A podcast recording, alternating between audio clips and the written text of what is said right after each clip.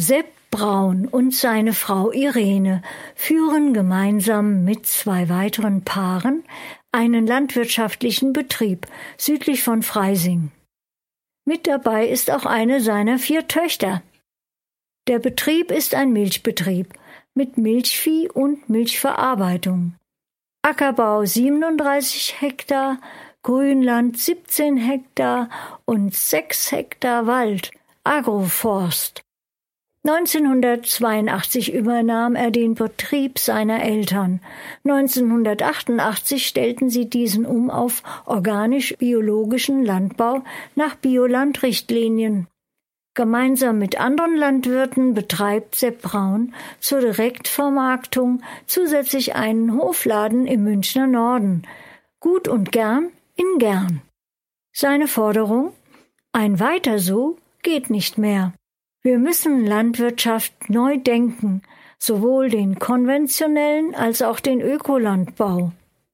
Sepp Braun ist stets informiert über neue Forschungsergebnisse und Vorhaben.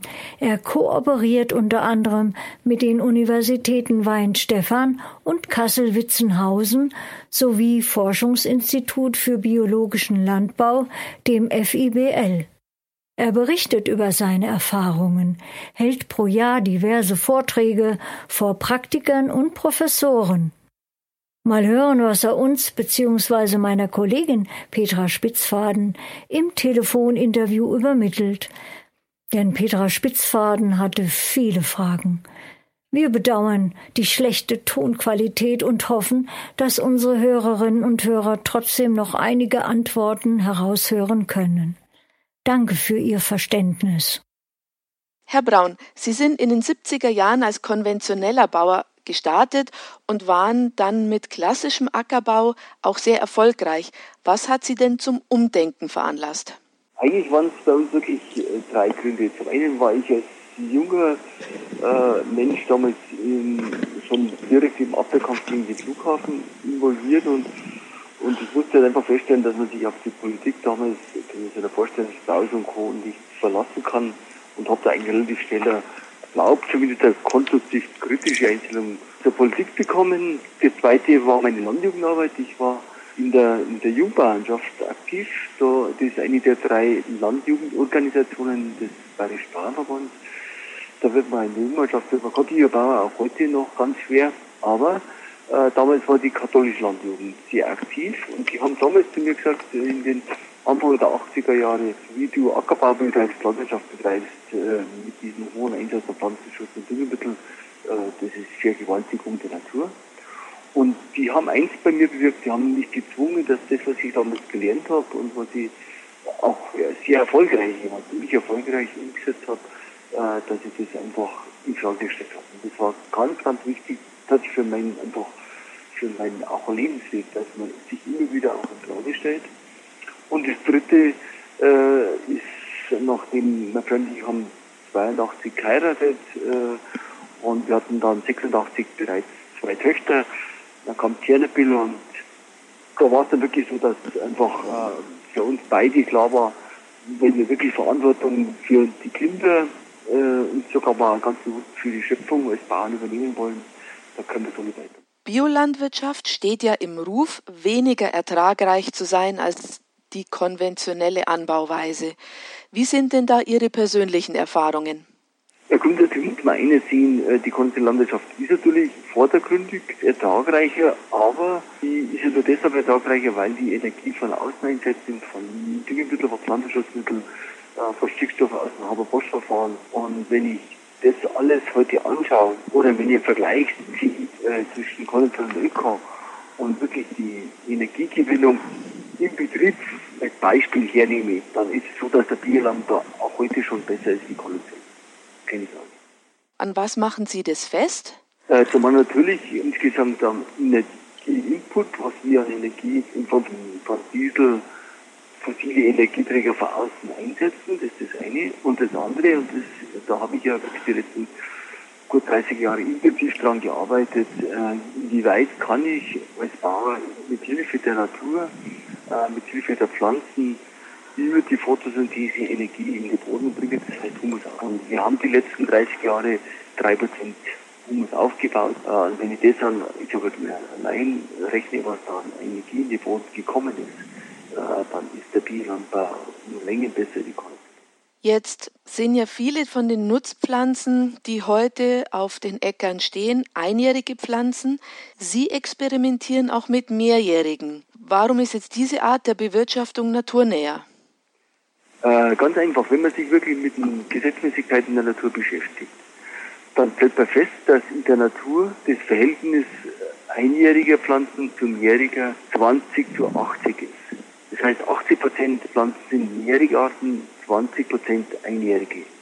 Das heißt, wenn wir wirklich nachhaltige Landnutzung entwickeln wollen, müssen wir radikal verändern. Nach dem Vorbild der Natur wieder mehrjährige Pflanzenarten anbauen, weil nämlich die verschiedenen Getreidearten, aber auch Mais, Reis, äh, Sonnenblume, von Natur aus gibt es auch in der Natur noch einjährige. Und durch die Züchtung äh, der letzten paar hundert Jahre hat man die halt zu einjährigen Art praktisch gezüchtet. Und wir müssten klar anfangen mit der Rückzüchtung, äh, Rückgrößung, äh, damit man eben aus dem, aus dem einjährigen Weizen wieder mehrjährigen Weizen macht. Da gibt es inzwischen züchterische Erfolge in den USA, äh, die zeigen, dass es möglich ist. Und dann könnten wir natürlich äh, den Eingriff, wenn wir 80 Prozent mehrjährige Arten haben, den Eingriff in den Boden massiv reduzieren und damit natürlich die Fruchtbarkeit der Böden, Humusaufbau, Wasserhaltefähigkeit, ähm, ja, äh, Wasserqualität entscheidend verbessern. Aber das ist eine völlig andere Landwirtschaft. Äh, das, was ich da erzählt habe, wird eigentlich nur belächelt dafür. Einen anderen Ansatz, den Sie bei sich am Hof auch aufgegriffen haben, ist Permakultur. Ja, da ist es eben so, dass man wirklich dieses 80-20-Prinzip versucht nachzuahmen. Das heißt, dass wir als Bauern eigentlich am Weg suchen, wie wir wieder mit sehr vielen mehrjährigen Arten und der Mischung mit also verschiedenen Pflanzenarten Weg suchen, Landwirtschaft zu betreiben. Und ich bin bei Weitem noch nicht so weit, dass ich sagen könnte, wir haben einen Permakulturhof, wo alles, ja, wie gesagt, immer permanent bedeckt wäre oder, oder einfach immer alles gemischt wäre. Aber wir haben vor zehn Jahren zumindest im ersten Schritt mal angefangen mit Agroforst. Also wir haben inzwischen da 50.000 Bäume gepflanzt, wo wir unsere Flächen mit verschiedenen Baumarten wieder strukturiert haben und gleichzeitig machen wir im Feld, also beim Getreide schon sehr lange keine Monokultur mehr, sondern wo eben bei uns jetzt beim Wintergetreide zum Beispiel äh, die Kleegras-Kräutermischung mitwächst, beim Sommergetreide Mischung aus den Getreidearten, dann aber auch Leindotter, äh, Gelbke, Weißke, Boxangli ist übrigens eine aromatische Gewürzpflanze. Mache ich deshalb, weil Regenwürmer aromatische Gewürzpflanzen lieben. Also und da auch nochmal verschiedene Arten mit dazu. Ziel ist eigentlich aus dieser Monokultur im Ackerbau wieder, ich sage ganz bewusst, eine natürliche Pflanzengesellschaft aufzubauen, weil es inzwischen wissenschaftliche Belege gibt von führenden Ärzten, wenn wir aus dieser Monokultur uns wegbewegen hin wieder zur Pflanzengemeinschaft, dass dann zum Beispiel beim Getreide, aber auch bei den anderen Kulturen der Anteil der Salvastrole wirklich massiv zunimmt. Und diese Salvastrole sind der hochwirksame natürliche vor Krebserkrankungen des Menschen. Also man sieht, dass es sich nicht nur für die Natur lohnen würde, sondern auch für uns Menschen, wenn wir wieder lernen würden, mit der Natur umzugehen. Was müsste sich denn da von politischer Seite dazu ändern? Äh, hier braucht man einen radikalen politischen Wandel. Und jetzt nach Corona sieht man, dass es eigentlich möglich sein könnte.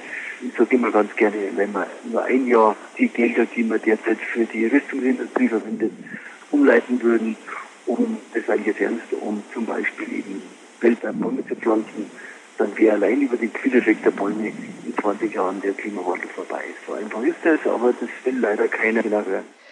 Herr Braun, herzlichen Dank für dieses aufschlussreiche Gespräch.